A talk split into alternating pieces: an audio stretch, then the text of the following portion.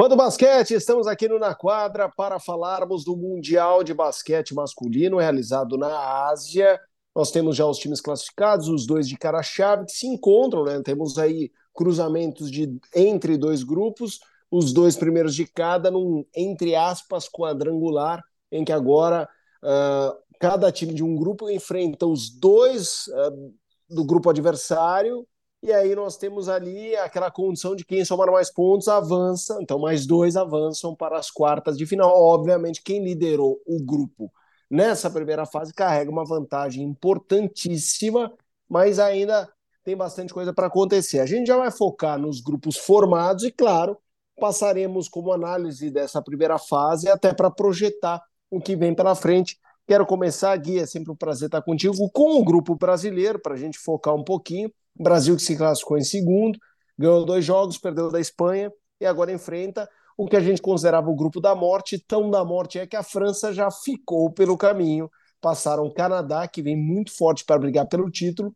e uma Letônia que está mostrando que não veio a passeio. Uh, Espanha, Canadá lideraram suas chaves, Brasil e Letônia passam como segundos. Eu queria que você focasse um pouquinho nessa chave do Brasil. Um abração para você, Gui. Um abraço, Fê, um abraço, amigo fã do esporte, fã do basquete, aqui, torcedor da seleção brasileira, que acorda cedo para sofrer com a gente, né, Fê?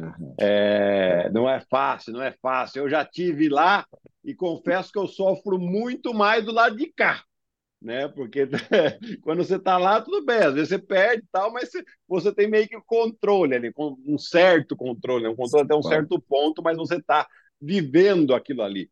Né? E olha, para começar dos jogos do Brasil, é, eu, sinceramente, eu acho que é, é, dentro um pouco do esperado. É claro que nós, como brasileiros, torcedores da seleção, a gente torce para que o Brasil pudesse dar uma surpresa aí na Espanha, mas a Espanha mostrou todo o seu arsenal, principalmente no jogo contra o Brasil, né, de, de profundidade de elenco, de qualidade dos seus jogadores, de potência defensiva que é esse time, né? E de experiência que tem nesses, nesses jogos difíceis. Ah, mas a Espanha está numa transição de geração? Tá, mas já vem uma geração muito forte aí, que é essa. Saímos dos irmãos Gasol, dos irmãos Gasol, entramos nos irmãos uh, Hernan Gomes, né? E, e, a Espanha uh, mostrando toda a sua força. O Brasil acabou acabando um pouquinho o, o gás ali no final do jogo contra a Espanha.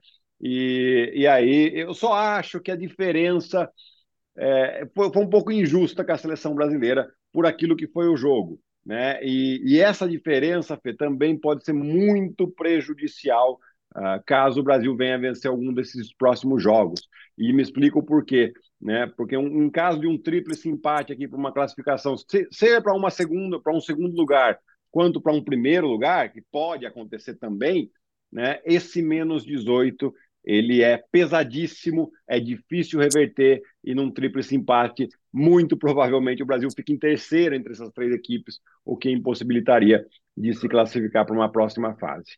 Mas, o, o, Gui, o Brasil, para ter esse tríplice empate, ele precisa ganhar as duas ou tem como ele chegar a esse tríplice empate ganhando apenas uma?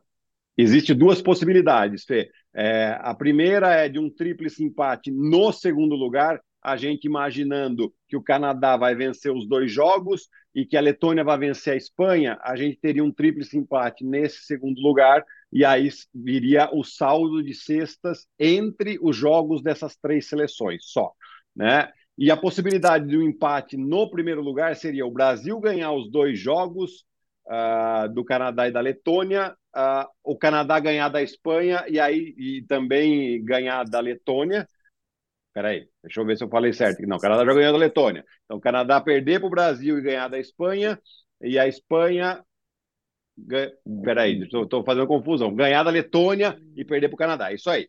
Né? Aí teriam três times com apenas uma derrota é, que seria Brasil, Canadá e Espanha. Né? Então, tem, tem essa ah. possibilidade também. Né? A, a, espero não ter ficado tão confuso aqui para quem está nos ouvindo. Deu, não, deu para entender. Acho bem improvável, claro, a gente acredita, mas acho improvável o Brasil ganhar dos dois. Mas numa noite feliz, quem sabe, é. eu acho que esse time da Letônia provou ser muito forte. Sim. Eu acho que antes do Mundial, muita gente poderia falar: ah, a Letônia num dia não, o Brasil nem precisa estar num dia hiper, mega feliz para ganhar da Letônia. E ficou claro que a Letônia é muito forte, né? E, é. e, e, por exemplo, é diferente da Geórgia. A Geórgia é um bom time, mas deu para ver que a Geórgia fica para trás. Eu acho que tinha muita gente que colocava a Letônia na prateleira de uma Geórgia sem o Porzingis. E deu para ver que sem o Porzingis, e ele ainda está lá, tomando que bom, né? Não, mas já está fora, né? Já, já, já tá ah, fora, não pode jogar. Que bom, que bom, Porzingão. Que vai cuidar das suas coisas, amigo. Mas enfim, é, vai alugar uma casa em Boston que você precisa arrumar onde morar. É, é, mas acho que ganhar os dois é muito improvável, claro que dá, mas ganhar da Letônia é difícil, mas obviamente mais viável. É, uhum. O que eu te pergunto antes é: você acha que o peso da ausência do Raulzinho foi determinante no jogo da Espanha ou não? Assim, com 18 pontos, com 18 pontos, não dá nem para entrar nessa discussão. É, eu, eu talvez não trouxesse a vitória, tá? Mas eu acho que seria um jogo, poderia ser um jogo mais apertado. Me explico por quê. O Iago foi muito bem, é verdade. Uh, o Marcelinho não entrou bem no jogo, né? Ele perdeu algumas Sim. bolas ali e, que foi, foram importantes, né? Então, acho que se o Raul tivesse ali, ele daria essa outra opção, uh, além de, né, o Raul tem uma qualidade um pouco melhor uh, do que o Marcelinho em questão defensiva também, né? Aliás, o Raul seria talvez o melhor jogador defensivo da, de toda a nossa seleção. Né? Ele, ele já cumpria um pouco dessa, de, desse aspecto quando estava na NBA, é, e isso poderia ser uma diferença a nosso favor. Difícil em dizer, acho que não, não reperteria, porque o time da Espanha é muito bom mesmo, tá? Tem lá o Juan Núñez, armador de 19 anos, aparece para a gente agora, né? A gente fala, nossa senhora, parece um veterano. Ele era reserva do, do Iago lá no Ulm, da, da Alemanha. O Iago está indo para o Estrela Vermelha e ele mostrou toda a qualidade que tem, conduzindo um time de, de jogadores veteranos também, jogador, quer dizer, tem uma tá bem mesclado esse time da Espanha, né? Talvez se o Rick Rubio estivesse, o Nunes não ia ter tanto espaço assim, é, mas ele mostrou uma grande personalidade e que baita jogador, né? Então agora na sexta-feira é, o Brasil já joga contra o Canadá de cara e a depender do resultado do jogo anterior, que vai ser Espanha e Letônia, o Brasil vai ser obrigado a vencer para continuar. Em caso de uma vitória da Espanha, o Brasil só pode vencer, só tem que vencer, porque senão já acaba qualquer chance de se classificar para as quartas de final. E estamos falando do Canadá, né, Fê? O Canadá, a gente estava falando aqui na, nas nossas conversas de WhatsApp, né? Se a gente acha que o Canadá pode desbancar os Estados Unidos. A minha é, resposta é, é que sim. Ah, eu também, eu também. O Canadá está impressionante. E assim, é, Estados Unidos me parece um time muito sólido, mas claramente não é bicho-papão. Então, não acho nem só que o Canadá é o único que pode parar os Estados Unidos. Só acho que o Canadá é quase cara a cara. Assim, é, Sim. é o favoritismo dos Estados Unidos protocolar para ser Estados Unidos, entendeu? Mas é, eu queria te fazer uma pergunta como bem jogador, Gui. O Sim. regulamento você gosta desse segundo cruzamento ou você já preferia oitavas de final? Mata-mata. É, eu, assim, é, eu gosto, eu acho que é um pouco confuso para o público. Para a gente que trabalha com isso, beleza, tá fácil. Para os jogadores que estão lá, eles já entenderam rapidamente. Eu acho que é um pouco confuso para o público, mas eu prefiro. Por quê? Porque, primeiro, que é um jogo a mais. Então, você é, vamos imaginar que um, um, time melhor tem uma noite infeliz nessa fase de claro. grupos, ela tem uma chance de se recuperar. Né? Por mais que você tenha que vencer adversários mais difíceis, mas você tem uma chance. Né? Então aí você tem uma competitividade um pouco maior. E fazer mata-mata desde as oitavas de final, é, eu sei que o basquete masculino principalmente está muito equilibrado, mas eventualmente você pode ter aí um cruzamento que não seja tão claro. bacana. Né? Então, por causa disso, eu gosto do regulamento. Mas sim, é meio chato para o público em geral. Eu até peguei uma postagem lá da, da Confederação Brasileira, o pessoal até brincando, né? Pô, quem fez esse regulamento? Foi a Federação Carioca de Futebol, né? Aquela, aquela brincadeira que a gente sempre faz de regulamentos um pouco é, difíceis de entender. É, eu, eu gosto, mas eu nem acho tão complicado. Acho que se as pessoas tiverem boa vontade, aprendem rápido, assim, realmente. Sim, sim. Só, sim, sim. só o saldo de pontos, se você tiver que ficar somando, somar os pontos, dá um trabalhinho, mas, cara, o que eu não gosto, eu entendo ter um jogo a mais, eu entendo ter muito equilíbrio, você minimiza uma noite ruim, mas eu não sei se não dá para quebrar a cabeça para um outro formato, de repente, daquilo lá, como eram grupos de seis, que daí você tem mais jogos mais cruzamentos e mais chance de embaralhar. Porque vamos pensar, todo primeiro vai enfrentar de cara o segundo. Uhum. Óbvio que pode ter mudança. Mas também, em tese, você imagina que o primeiro, em muitos casos, vai ganhar do segundo. E aí acaba para todo mundo, assim. Porque se a Espanha ganhar da Letônia o Canadá ganhar do Brasil, pronto, a gente já sabe que Canadá e Espanha ganharam. Eles vão disputar a liderança do que eles vão fugir no cruzamento. Letônia e Brasil, não, Letônia e Brasil não vale nada. E isso vira para todos. Assim, se os Estados Unidos ganhar de Montenegro, a Lituânia da Grécia, Grécia e Montenegro já eram, e Estados Unidos e Lituânia disputam. Então, é, ah, sei lá. Eu, é, eu, eu, eu, eu, você vai num ponto muito interessante aqui, Fê, porque aí é uma questão mais de como é construída a tabela.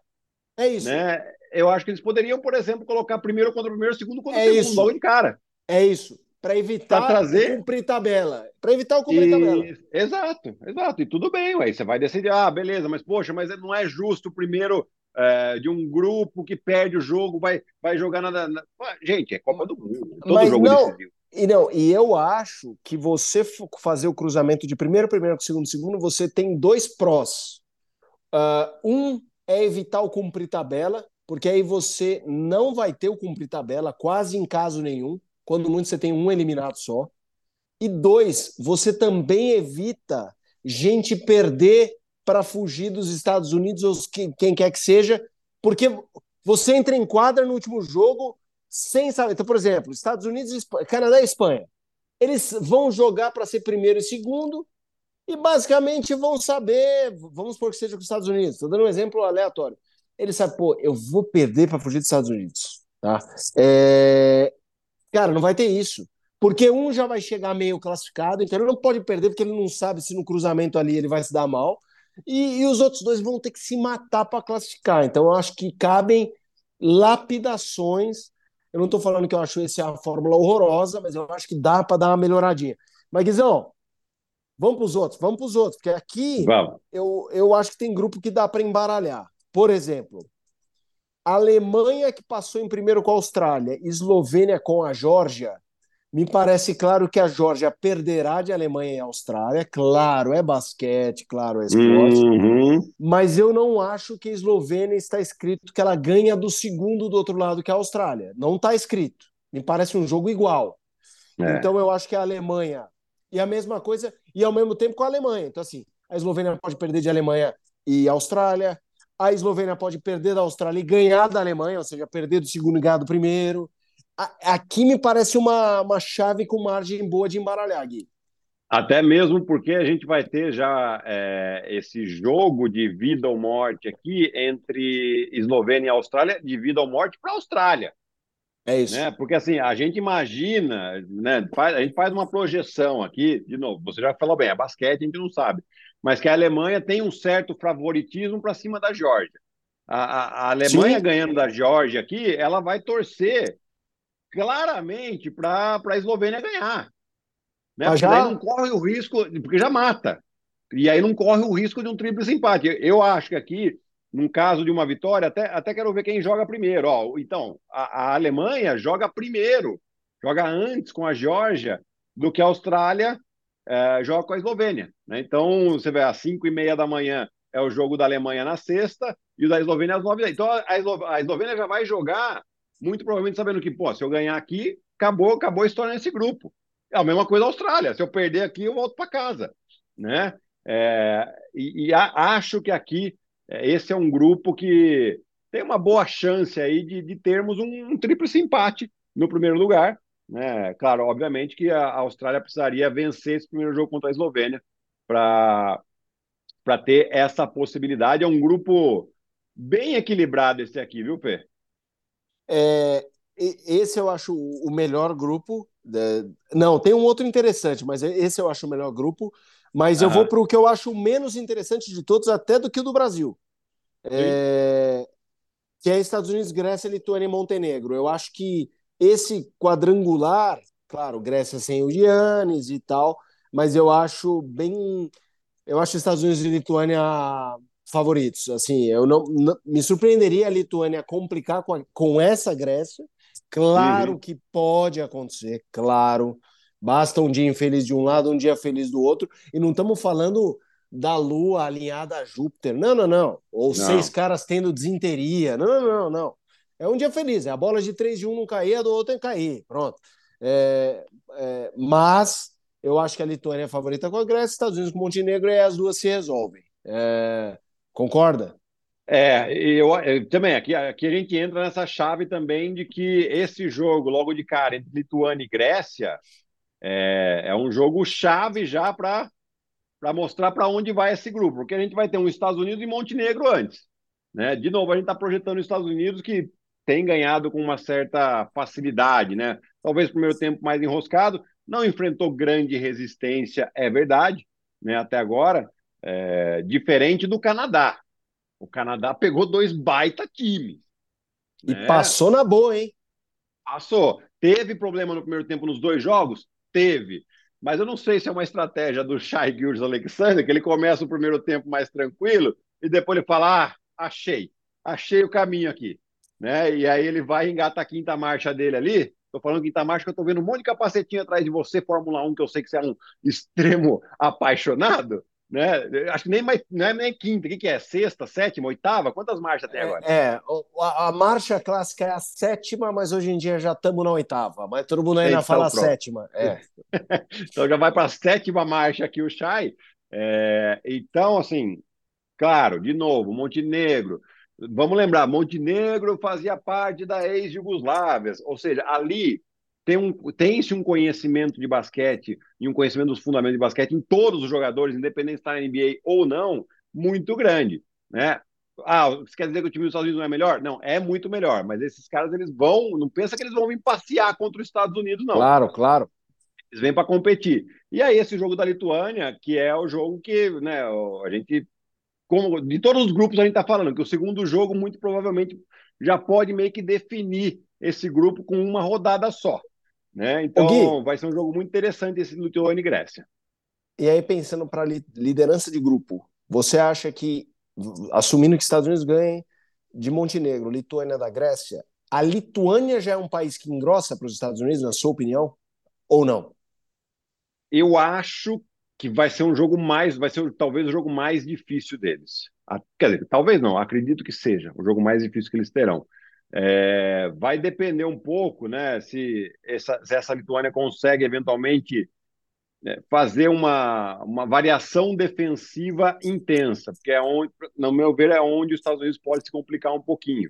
Né? Não estão muito habituados à defesa por zona, onde o homem fica o tempo que ele quiser no garrafão, Uh, uma defesa mista, a gente vê muito pouco nos Estados Unidos, principalmente na NBA. Né? Então, o que é uma defesa mista? É uma uh, box in one, que é um homem marcando individual um jogador e os outros quatro numa defesa por zona. Uh, triângulo e dois é a mesma ideia, né? Só que são dois na individual e três na defesa por zona. Esse tipo de coisa pode ser que coloque os Estados Unidos um pouco em dificuldade, né? Os Estados Unidos é favorito, mas já é um jogo um pouco mais mais empenhativo aqui, é, e que a gente sabe que é, tem seu interesse, principalmente nesse grupo, de sair em primeiro.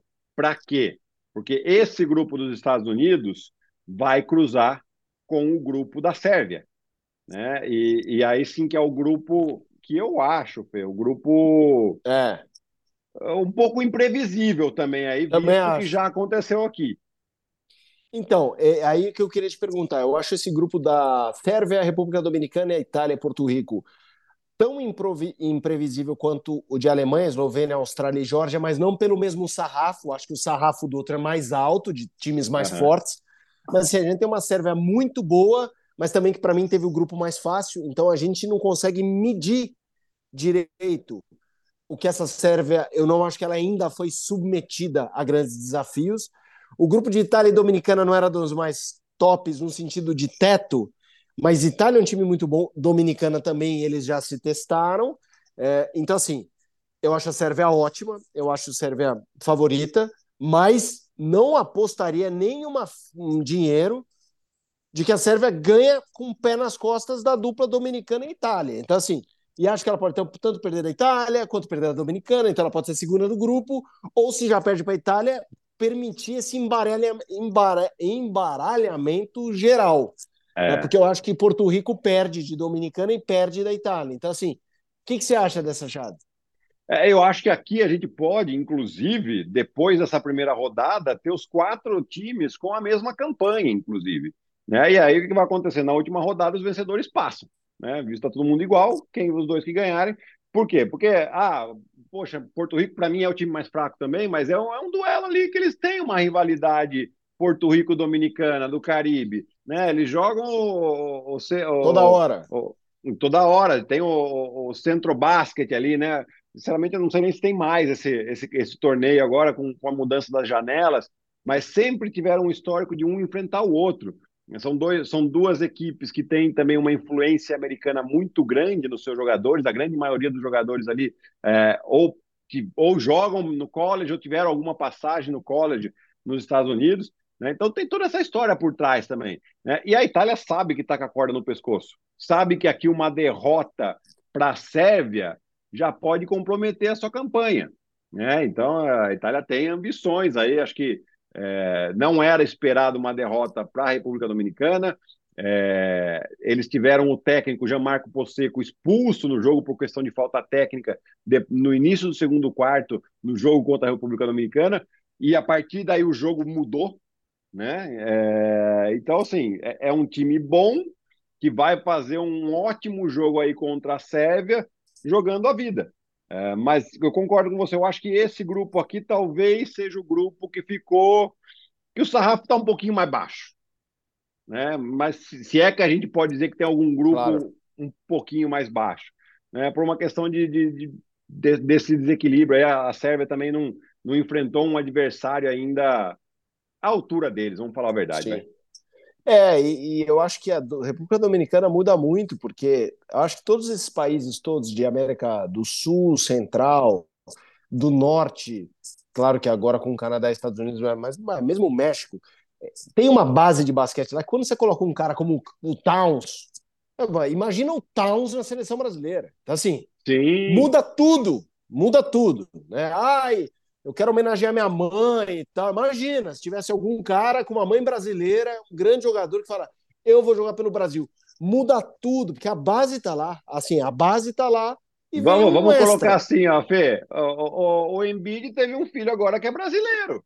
Olha lá, é isso. Ah, Porra. não?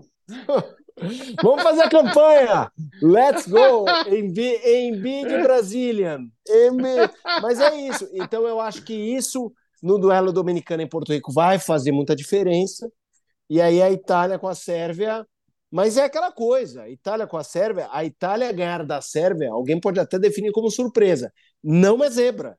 Assim, a questão é: não é zebra, pode ser surpresa. Sim, você pode falar, pô, a Sérvia é favorita e tal, mas não é zebra, não é, pô, nossa, mas que mega fiasco. Então, assim, é, é, é uma nuance, é o que o Gui falou, é um técnico que toma uma técnica no segundo quarto, é um jogador que agride o outro, é uma coisa para sair do eixo que muda tudo. Vamos ver o que acontece. Guizão, passa um pouco do, da nossa ficha da, dos trabalhos, assim. Quando começam as transmissões, o Brasil sexta-feira e vamos que vamos.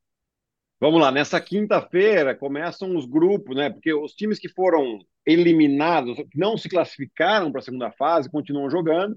Eles vão jogar é, em dias alternados com os, os, grupos que estão jogando ainda entre o primeiro e o décimo sexto. Então, eles já jogam na quinta-feira essa disputa do 17 ao 32.